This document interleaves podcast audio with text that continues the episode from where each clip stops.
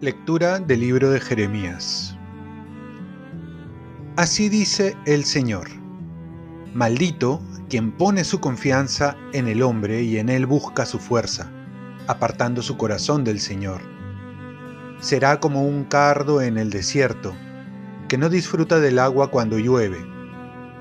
Habitará en la aridez del desierto, tierra solobre e inhóspita Bendito quien confía en el Señor y pone en el Señor su confianza.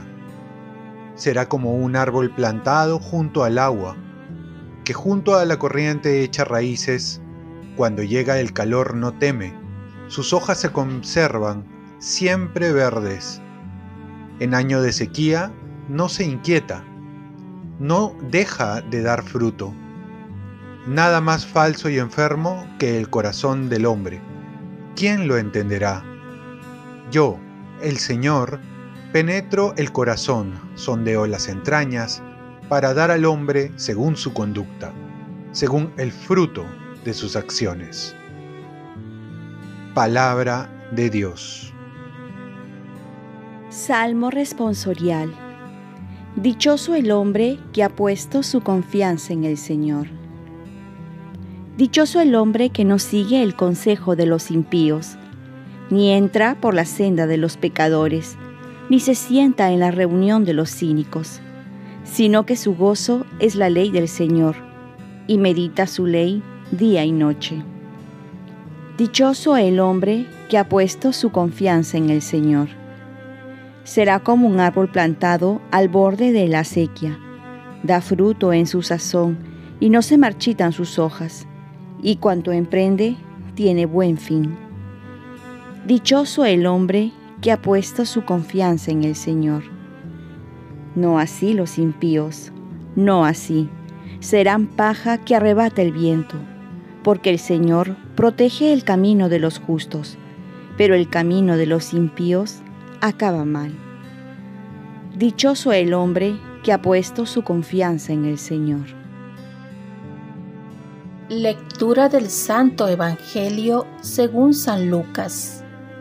En aquel tiempo dijo Jesús a los fariseos, había un hombre rico que se vestía de púrpura y de lino y banqueteaba espléndidamente cada día.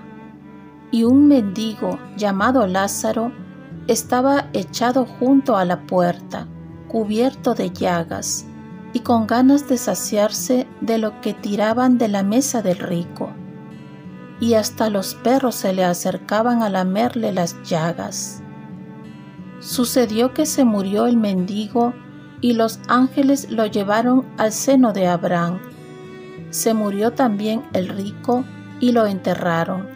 Y, estando en el infierno, en medio de los tormentos, levantando los ojos, vio desde lejos a Abraham y a Lázaro junto a él, y gritó, Padre Abraham, ten piedad de mí y manda a Lázaro que moje en agua la punta del dedo y me refresque la lengua, porque me torturan estas llamas. Pero Abraham le contestó, Hijo, recuerda que recibiste tus bienes en vida y Lázaro a su vez males. Por eso encuentra aquí consuelo, mientras que tú padeces y además entre nosotros y ustedes se abre un abismo inmenso para que no puedan pasar de ahí hasta nosotros. El rico insistió, Te ruego entonces, Padre, que mandes a Lázaro a casa de mi Padre, porque tengo cinco hermanos, para que con su testimonio evites que vengan también ellos a este lugar de tormento. Abraham le dice, tienen a Moisés y a los profetas, que los escuchen. El rico contestó, no, padre Abraham, pero si un muerto va a verlos, se arrepentirán. Abraham le dijo, si no escuchan a Moisés y a los profetas, no harán caso ni aunque resucite un muerto. Palabra del Señor. Paz y bien. Los pobres nos hacen el favor de ganarnos el cielo. Jesús presenta dos personajes, uno con nombre propio, Lázaro, y otro sin nombre que denomina con ayuda de un adjetivo, un hombre rico, quizás porque se puede identificar con cualquiera de nosotros. El hombre rico se vestía muy bien y la pasaba de banquete en banquete. Muchas veces es el prototipo de la persona que se nos vende en la televisión, en las redes sociales, la publicidad, el personaje supuestamente lleno de bienestar, de éxito, de realización. Pero Jesús va más allá y no mide al hombre por lo que tiene, sino por el amor, que es lo que realmente le hace feliz y lo hace verdaderamente rico ante los ojos de Dios. Este hombre rico, por el contrario, vive aislado para sí mismo en autorreferencia, tanto así que no es capaz de mirar a su alrededor. Como dicen, vive mirándose el ombligo. ¿Cuántos jóvenes, cuántas personas ven en este rico el modelo de vida que encuentran en los cantantes, estrellas de tantos escenarios, en los futbolistas exitosos, en los famosos, que solo muestran sus fortunas y no un corazón desafortunado?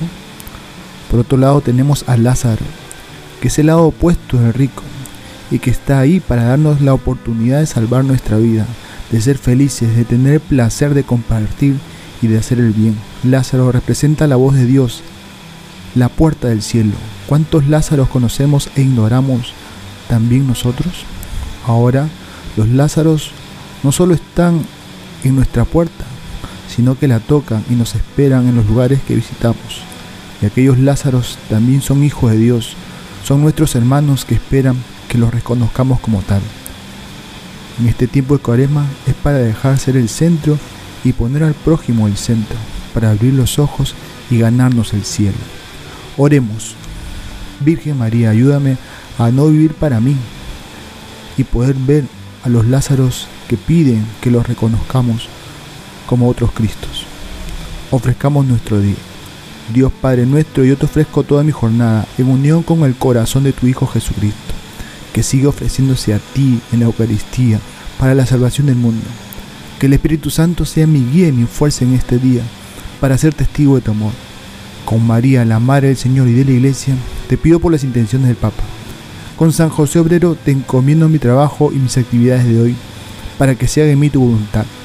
Y la bendición de Dios Todopoderoso, Padre, Hijo y Espíritu Santo, descienda sobre ti. Cuenta con mis oraciones, que yo cuento con las tuyas y que tengas un santo día.